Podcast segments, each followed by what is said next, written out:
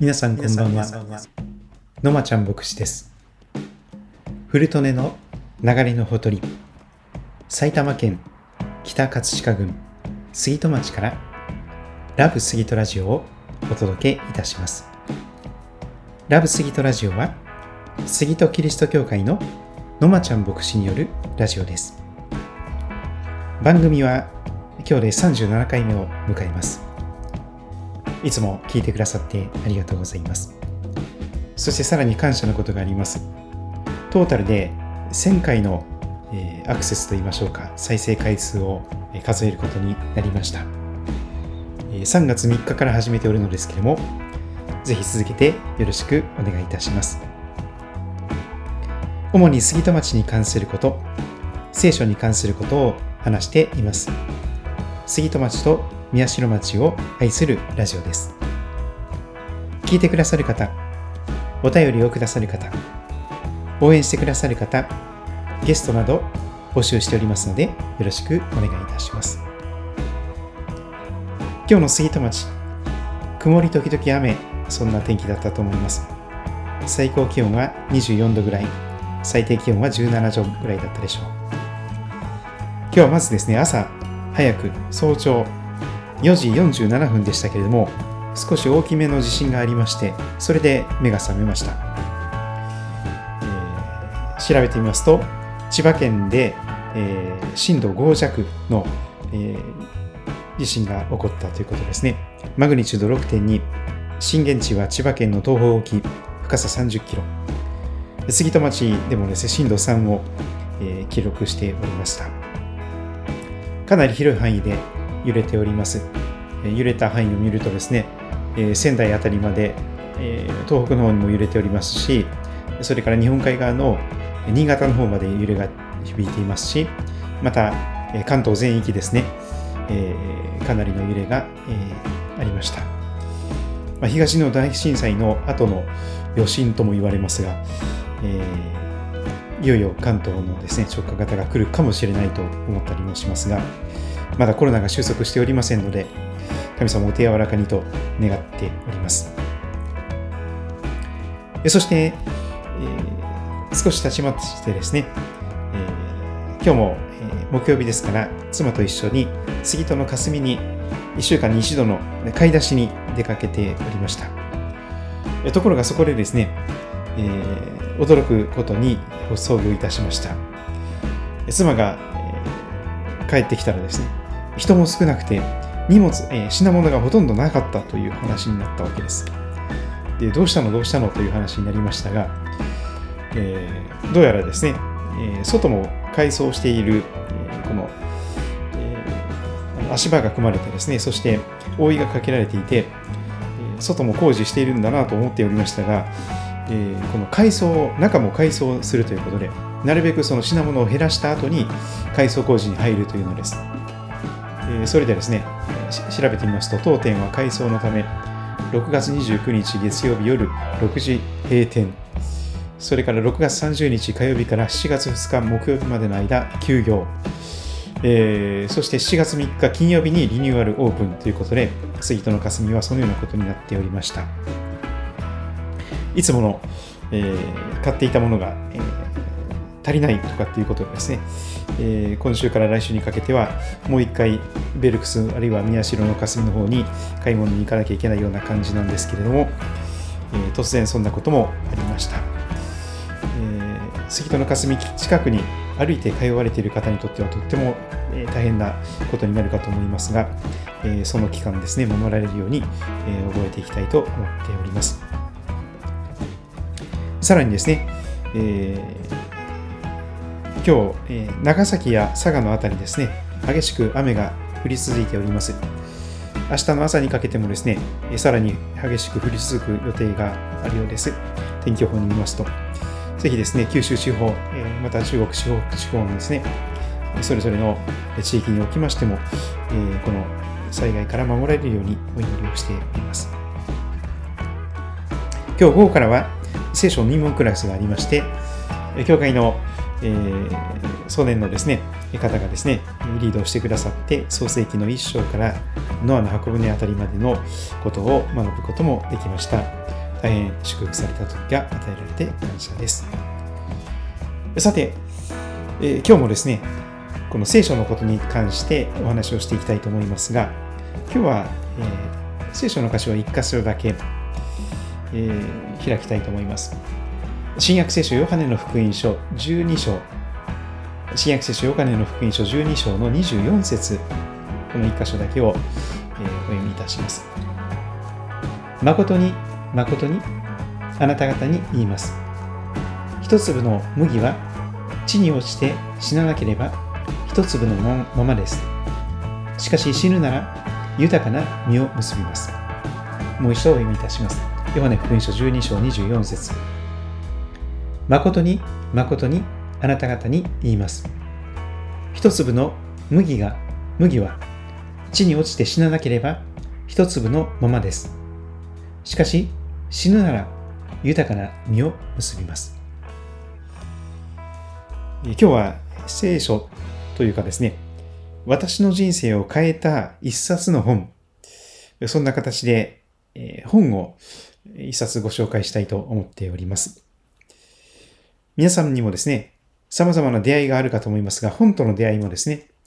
えー、衝撃的なこの人生を変えていくような一冊の本にある時出会う時があるかと思います。私の場合は、えー、1990年、私が20歳の時、四国の高知県にいまして、そして南国市の高知工業高等専門学校高知高専の5年生の時に出会った本であります。これはあの留学生のですね、フィリピンから来た留学生に、えー、進めてもらった、えー、そして読み始めた本なんですけども、えー、新潮文庫の100冊にも選ばれております。えー、よく夏休みとかにですね、読書感想文とかで、えー、課題図書に上がる場合もあるでしょう。えー、三浦彩子さんという方の書かれた塩刈峠という本です。皆さんお読みになったことがあるでしょうか？えーレールが描かれた表紙がありますけれども、そこに花がですね、少し咲いているような絵がありますが、三浦彩子さんの書いた塩刈り峠、この本がですね、私の人生を変えた一冊の本なのです。私、名前が真理と言いますから、クリスチャンホームの息子さんですかねとかですね、あるいは牧師さんの息子さんですかと勘違いされることが誤解されることが多々あります。女性に間違われること、あるいは、えー、クリスチャンホームの息子に間違われること、あるいは牧師の息子に間違われること、この3つの誤解が大体私の人生には付きまとっておるのですが、全部外れなんです。えー、もちろん女性でもありませんし、マリと書いて真理と読みますよね。そして、えー、クリスチャンホームでもありません。父親も母親も、えー、クリスチャンではありません。まだ、今のところ。そして、えー、まあ、妹が一人いるんですけども、4人家族で、えー、私が最初に、えー、教会に導かれて洗礼を受けてクリスチャンになっていくことになります。そして当然、牧師の息子でもありません。まあ、真理と読みますからですね、まあ、そういう、えー、牧師の息子につけそうな名前かもしれませんが、でも違うわけなんです。で、なんでその、えー、世の中にどっぷりと使っていて、えー、一度も、えー、教会などというところに行ったことがない、一度も聖書を読んだこともない、そんな青年がですね、どうして教会に行くようになったのか、どうしてキリスト教の洗礼を受けるようになったのか、その大きなきっかけとなったのが、この三浦彩子さんの塩刈峠という本なんです。この本を読まなければ、私、聖書も読む気にならなかったと思います。この本を読まなければ、教会に行く気も起こらなかったでしょう。この本を読まなければ、信じて洗礼を受けることもなかったでしょう。牧師になることももちろんなかったでしょう。そして、もう今頃ですね、えー、この世にいない、いなかったと思います。えー、未来子さんの塩刈り陶芸のことを紹介する中で、この私のビフォーアフターを、え、今日はお話ししたいと思っておりますが、この塩刈り陶芸を読む前の私、ビフォーですね。えー、その私はどんな人生を歩んでいたのか、え四国の高知県高知市で生まれ育ってえ、そして二十歳を迎えようとしていました。えー、普通高校ではなくてえ、その高知高専というところに行ったわけです。電気のエンジニアを目指しておりました。えコンピューターゲームなどにですね、ハマってしまって、そして半導体に興味を持った私は、電気電子、特にエレクトロニクスの半導体とかの、えー、何か技術者になれるといいなと思って、そういう学校を選びました。まあ、普通普通高校と違って大学受験の必要もありませんし、えのびのびと部活もできる。そんな中で、えー、何を血迷ったのか、腕立て伏せが10回もできなかった私がですね、空手道部に入りまして、5年間、えー、空手をさせていただくことにもなりました。えー、まあそんな中でですね、でも、私のこの塩刈峠に出会う前の私のビフォアの姿、虚しかったんです。何かができなければ価値がない。強くなければ、頭が良くなければ、えー、大切にされない。そういうプレッシャーの中でですね、一生懸命一生懸命自分なりに頑張っていたのですが、やればやるほど虚しい。何のために生きていくんだろうか何のために仕事していくんだろうか人生の目的って何かな？人生の意味って何かな？私が生まれた意味って何なんだろう？それが分からずに非常な虚しさを覚えていたのです。何かをやるとその時には楽しかったりするんですが、それほんのつかの間で、えー、後にもっと虚しさがやってくる。えー、特に友達とバカ騒ぎをしたりとかですね、あるいは、えー、カラオケに行ったりとか飲みに行ったりした後にですね、えー、この二日酔いとかの中で虚しさを覚える。自分をごまかすように、浴びるようにお酒を飲んだ時もありますが、その、えー、二日酔いの時にですね、あるいは酔いが覚めた時にもっと虚しい。そして孤独。えー、自分が今この世の中からいなくなったとしても、誰にも気づいてもらえないんじゃないか。あるいは、誰にも涙流してもらうようなこともないんじゃないかと思っていたんです。私一人がこの世の中からいなくなったとしても、誰も本気で私のことのために涙を流してくれる人なんかいないんじゃないかと思っていたわけなんです。そうするともう背筋の凍るような孤独を覚えていました。本当に一人ぼっち。誰も自分のことを分かってくれる人いない。一人悶々と悩んで、誰にも相談できずに、一人で悩み続ける。孤独の中で、本当に凍えるようなあの、歌の中にもありますが、凍えそうなサイレントナイトとかですね、そういう世界ですよね。もう天外孤独のような、この自分の苦しみとか虚しさとか、それは誰にも分かってもらえないんだなということで、諦めて、えー、心開くこともなく、えー、そして虚しさと孤独の中を生きておりました。そして何よりも私には生きる力がなかったんです。もう生きていくのが辛い。もうこれ以上生きても何も良いことないんじゃないの？生きていくことに意味ないんじゃないの？私がここに存在している意味ないんじゃないの？と思ってしまっていましたので、生きる力がなくなったんです。正直申し上げますと。ですから、二十歳の前後ですね、ティーンエイジャーの時に、ほとんど毎日のように、早く死にたいな、早く死にたいな。朝起きてもですね、またこのしんどい一日が始まるのか。嫌だな。そういうことだったんです。朝を迎えたとしても希望に満ちた喜びの朝ではなくてですね、また朝が来た。また同じようなことの繰り返し。意味のないような毎日を生きることになるのか、何のためにこんな勉強をするのか、何のために生きるのか、わけわからない。意味なんか何もないんじゃないの私がいてもいなくても意味変わらないでしょ私一人がいなくなっても歯車の一つで誰かが私の代わりしてくれるんじゃないの？私いない方がもっと効率よく世界が回っていくんじゃないの？そんな風に思っていたわけなんです。ですから本当に生きる力がありませんでした。もう私の心の中の叫びはですね、誰か生きる意味があるなら誰かその意味を教えてください。誰か人生の目的があるならそれを教えてください。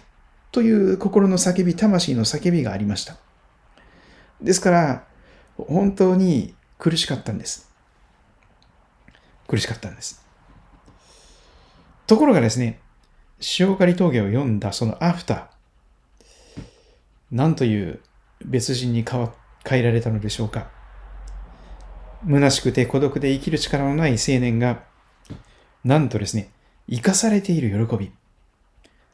最初死ななくてよかったなと思ったんですけども、生きててよかったなと思ったんですけど、そうではなくて、いやー、私は自分の力で生きてるんじゃなくて、生かされてるんだ。その生かされているという喜びが湧き上がってきました。そして、こんな私が、こんな俺が愛されているんだという嬉しさがやってきたのです。そして、もう一人ぼっちじゃない。えー、当時ですね、私、アニメも好きでしたけども、あの、超時空要塞マクロスとかですね、そういうのを見てたんですけども、あの、なんか歌ってましたよね。えー、もう一人ぼっちじゃないとかっていう歌がありましたけども、本当に私はもう一人ぼっちじゃない。孤独から解放されたんです。孤独ではなくなったんです。虚しくなくなったんです。そして生きる力が与えられたんです。まるで別人です。本当に毎日毎日生きていくのが辛くて、そこにいること、存在していること自体が辛くてですね、もう本当に早く楽になりたいと思って何度死ぬことを考えたことでしょうか。しかし、塩刈峠を読んだ後に、生かされている喜び、愛されている嬉しさ、もう一人ぼっちじゃない。生きる力が与えられたい。そんなものに変えられていったわけなんです。そして、この塩刈峠を読んだからこそ、クリスチャンというものに非常に興味を持ちまして、えー、そしてですね、聖書、クリスチャンが読んでいるというその聖書にすごく興味を持ちまして、聖書って一体何か書いてるんだろう？クリスチャンって一体何信じてるだろう？どんな神様信じてるだろう？興味津々になりまして、そこからもらっていたけれども、誇りかぶっていて読まなかった聖書を、誇りをポンポンと払ってですね、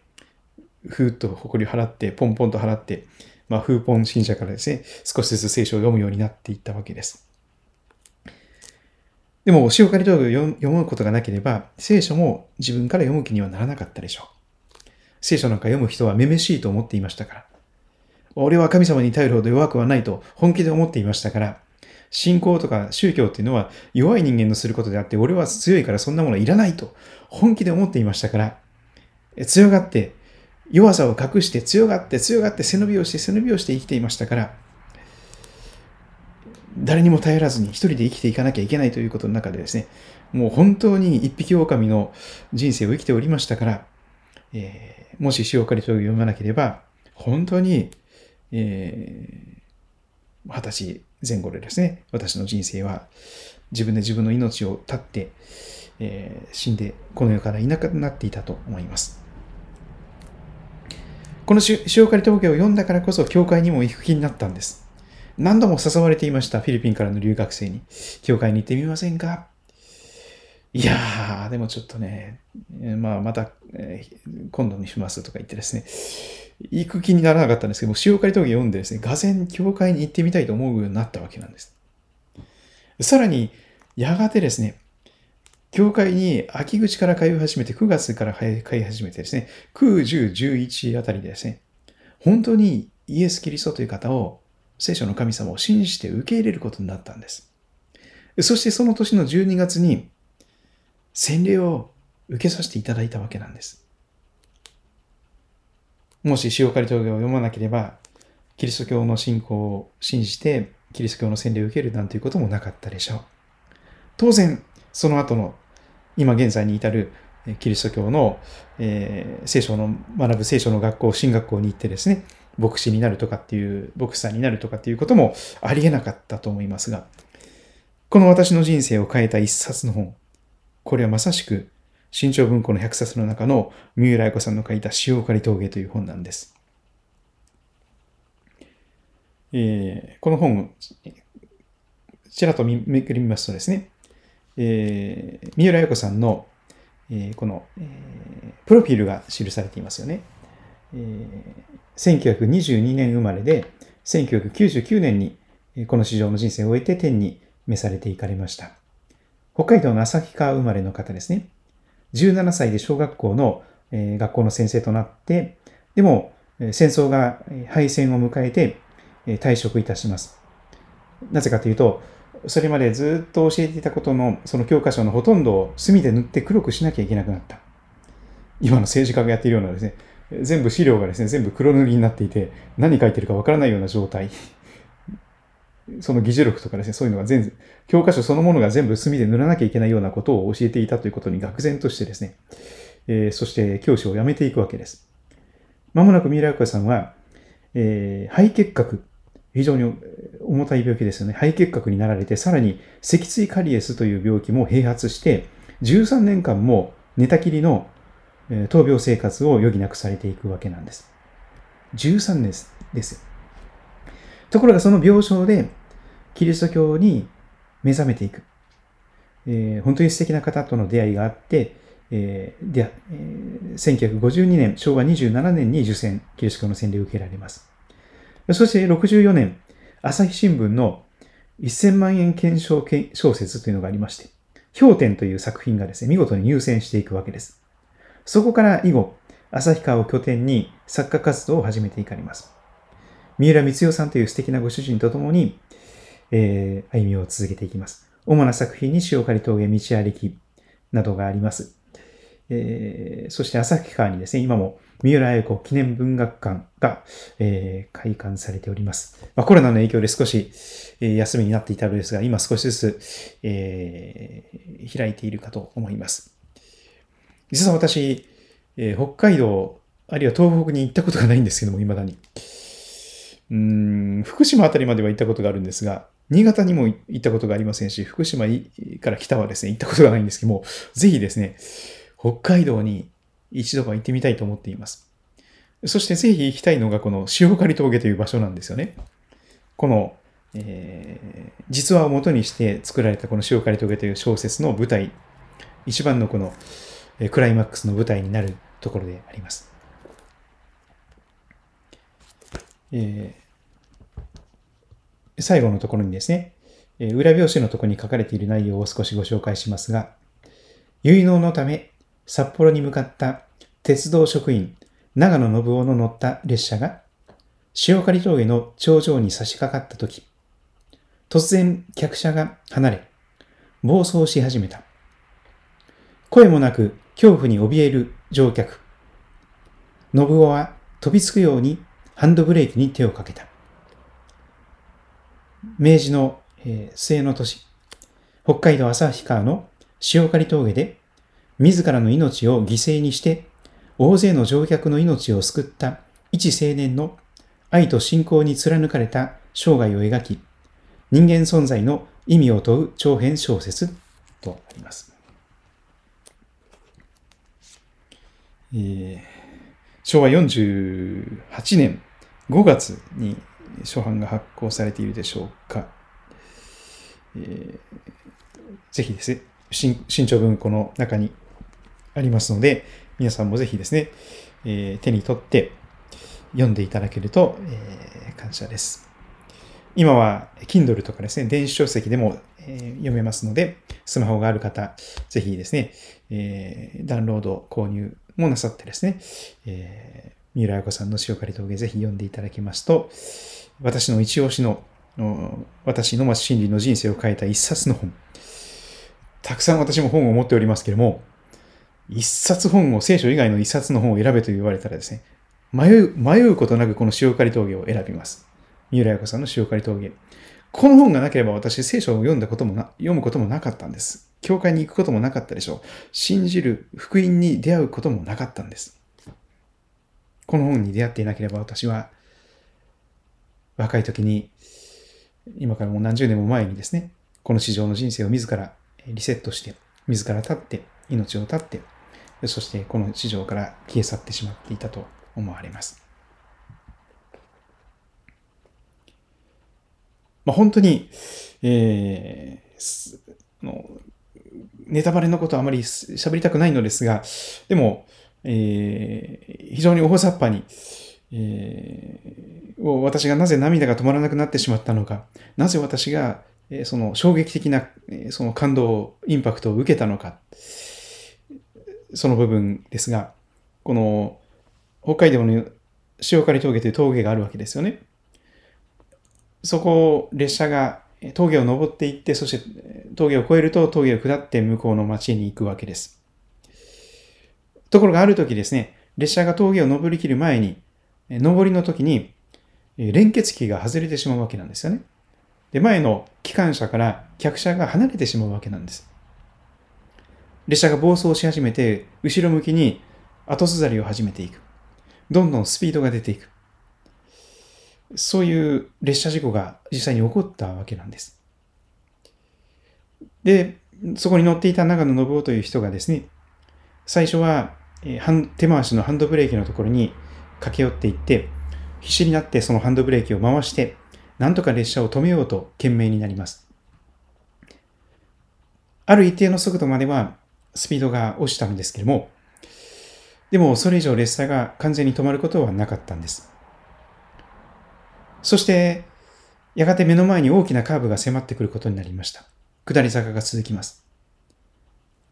やがてその、今このスピードで、そのカーブに突っ込んでしまうと、みんな脱線して転覆して、乗客は助からない。そういうことを彼はすぐに悟ってしまうわけなんですよね。そして暴走する列車の前に身を投げるんです。自殺ではありません。本当に自分の身を投げて、自分の命を犠牲にして、乗客を助けた。列車を暴走する列車を止めて、命がけで止めて、乗客を助けたという青年の話なんです。自分には絶対にできないことだと思いましたが、でも、早く死にたい死にたいと思っている私もですね、まあ、早く言えば憧れてしまったわけなんです。同じ死ぬならですね、誰も、誰の命も助けずに、自分の命も救わずに、無駄に死んでいくよりも、誰かの命を助けるための、その犠牲として、自分の命捨てるぐらいのことが、やりたいと思ったんですよ。自分には絶対できないことだけども、この、そういうことができたクリスチャンってすごいなと、そこでクリスチャンという存在を覚えたわけなんですよね。そこでクリスチャンが読んでる聖書ってどんなこと書かれてるんだろう。そして、聖書の神様ってどんな神様なんだろうということで読んでいったわけです。生き急いでいました。死に向かって暴走していた私です。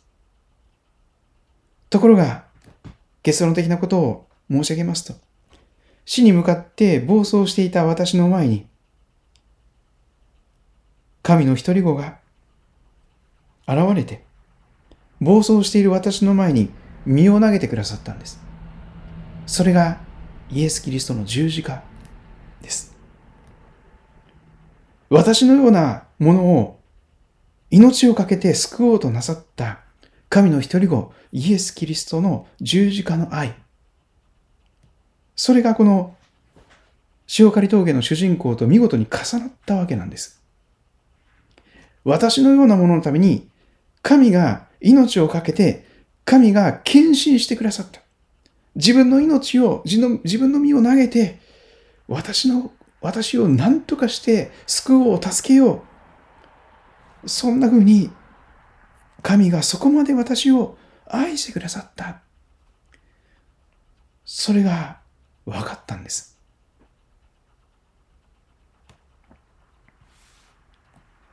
そして私はですね、この長野信夫という人のお父さんの遺言にも憧れております。えー、まあ、ネタバレになってしまいますが、えー、それはですね、紹介峠の166ページぐらいに出てくるんですけども、この遺言すごいなと私、二十歳の時に本当に衝撃的な遺言を読んでしまったんです。人間はいつ死ぬものか、自分の死期を予期予知することはできない。ここに改めて言い残すほどのことは私にはない。私の意思はすべて聞く、まあ、奥さんですね。聞くが承知している。日常の生活において、聞くに言ったこと、信夫、町子に行ったこと。息子と娘ですね。奥さんと息子と娘に言ったこと。日常の生活において、菊に行ったこと、信夫、町子に行ったこと、そして父が成したこと、すべてこれ遺言と思ってもらいたい。私はそのようなつもりで日々を生きてきたつもりである。とはいえ、私の死にあって心乱れている時には、この書も何かの力になることと思うと続いていくわけなんです。これですよ。自分の日常がすなわち遺言であるような、そんな確かな生き方。これにものすごく私は二十歳の時に憧れたんです。一度しかない命、死にたい死にたいと思って自分一人で無駄死にするんじゃなくて、自分の日常がすなわち遺言であるような、そんな確かな生き方をしたい。私も誰かのために命かけるような、そんな素敵な人生を生きたい。せっかく生まれてきて、せっかく生かされているのであれば、せっかく愛されて許されているのであれば、私は私のようなもののために身を投げて命がけで愛してくださった、その方のために命かけていきたい。また、まだ、イエス・キリストの福音というものを知らない、聖書を読んだこともない、教会に行ったこともない、自分と同じようなそういう人たちのために、そんな人たちのためになんとか残りの人生をその人たちのために用いていきたい。献身させていただきたい。そして、いつ死ぬかわかりませんが、いつお迎えが来ても大丈夫なように。ある時突然自分のお葬式が来るということは何度も、えー、思わされておりますが、もし今日自分の葬儀がお葬式になったとしても、今日心臓が止まって、次朝、この市場で目覚めることがなかったとしても、自分の生活、日常生活がすなわち遺言であるような、そんな確かな生き方を毎日毎日したいなと、これが本当に私の人生を変えた一冊の本、塩刈峠の中に書かれていた遺言なんです。私が普段喋っていること、毎日曜日メッセージをさせていただいて、講談の上から語らせていただいている内容、水曜日の祈祷会の聖書と祈り会で話していただ、話している内容。もっと言えば毎日のようにこのラブ、杉戸レディオですね。これでいろいろとあだこだと喋っていること。これすなわち遺言になるとすごいなと。私そんな生き方をしたいと思っているんです。コロナのことで特にそのことを思わされたんですよね。このラブスギートラジオは3月3日に始めたんですけども、それはですね、本当にコロナが爆発的に増え始めた時ですよね。中国をはじめとして、えー、ヨーロッパの方でも増え始めて、そして日本でもですね、かなり増え始めてきた。そしてコロナにかかるとですね、えー、このお見舞いをすることもできない。最後のお別れもできない。葬儀も立ち会うことも許されない可能性がある。ある日突然隔離されて、そしてその場所で死んでいくということであればですね、遺言残せないじゃないですか。そして、気をつけていても病気になる時にはなりますから、目に見えないウイルス、いつお迎えが来るかわからない。まさに、たとえコロナで死ななくても、人間は100%間違いなくいつか必ず死ぬんだということを突きつけているのがこのコロナの時代ですけれども、改めてですね、いろいろと人生設計して、もう何年も先生きるように思いて思思い込んでるかもしれないけど、いや待てよと。もしかしたら今日が私の命日になるかもしれない。今日が私の地上の人生の最後の日になるかもしれないということをコロナで改めて私思わされたんですよね。それでこのラジオを始めたんですよ。このラジオの毎日毎日の放送そのものが私の遺言になるといいなと思ってるわけなんです。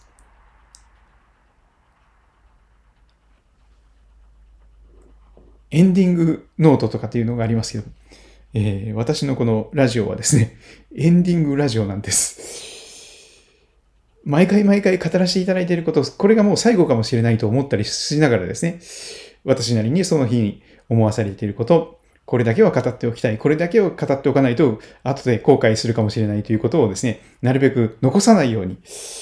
えー、語っているわけなんです。俺は自分の日常がすなわち遺言であるような、そんな確かな生き方をすることができるだろうかこの長野の坊の問いかけは、まさに私に響いてきたんです。ビンビン。二十歳の時の若者に。皆さんも、ぜひこの塩刈峠という本を、えー、ぜひお読みになってください。本が嫌いな方もですね、ぜひえー、これ税込みで、あ、税別で629円とかって書いたりしておりますが、今少しもう少し高くなっているかもしれませんが、少なくとも1000円以下で買える本です。そんなにですね、字が詰まっているわけでもないのですので、読む気になるとですね、あのそんなに苦もなくですね、ぐいぐい引き込まれていくその内容ですから、えー、途中で挫折するということも少ないかと思います。ぜひ皆さんも、えー、野松真理の人生を変えた一冊の本ということでですね、ああ、そうだね、えー、6月25日、2022年、2020年の6月25日木曜日の夜に、発信されたこのポッドキャスト、ラブスギトラジオでですね、野間ちゃん牧師が言っとったなと、そういえばこの本屋で見たけども、これちょっと買って読んでみるかなみたいなことになると嬉しいなと願っています。強制ではありませんけれども、本当に私の人生を180度変えた本なんです。聖書も、この本がなければ聖書に出会わなかったというか、聖書読む気にもならなかった。そういう本ですから、ぜひですね、えー、クリスチャンフームに生まれてらっしゃる方も、え、そうでない方もですね、改めて、えー、手に取って読んでいただきますと、本当に感謝です。えー、三浦彩子さんもそのような形でですね、えー、一つの作品を書くごとに、そこに全力を注いで、その作品が最初で最後になるかもしれないというようなですね、そのような願いを込めて、一冊一冊の本が書かれていると思います。祈り心を持って。これ文章伝道と言われますが、あの、三浦彩子さんの文学はですね、本当にキリスト教、キリストを伝えるための本なんです。キリストとは何なのか、キリスト教とは何なのか、イエス・キリストなんですけども、その道を伝える、道であるイエス・キリストを伝える本の中の一つとして、この塩刈峠、ぜひご紹介したいと思いました。ラブスギートラジオでは皆様からのお便り、レスポンスを募集しております。えー、ちょっとメールはジャンクメールが多すぎてですね、あまりにもちょっとこう、えー、煩雑になっておりますので、メールはちょっと遠慮してさせていただきたいと思っております。ですから、いつもですね、住所しか、えー、紹介しないんですけども、ご容赦ください。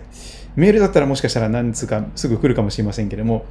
メールだともうジャンクメールに紛れてですね、えー、あの見落とされ、見落としてしまう可能性もありますので、えー、ぜひ、えー、何か、えー、志与えられた方はですね、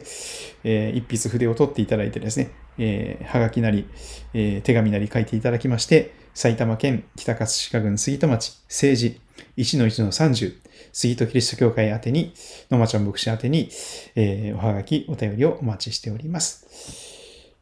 えー、今日もお聞きくださってありがとうございました。皆様の上に、えー、天地を作られた、あなたを作られた神様からのえ豊かな祝福と守りと平安と導きが豊かにありますようにとお祈りさせていただきます。それではまたお会いしましょう。失礼いたします。God bless you.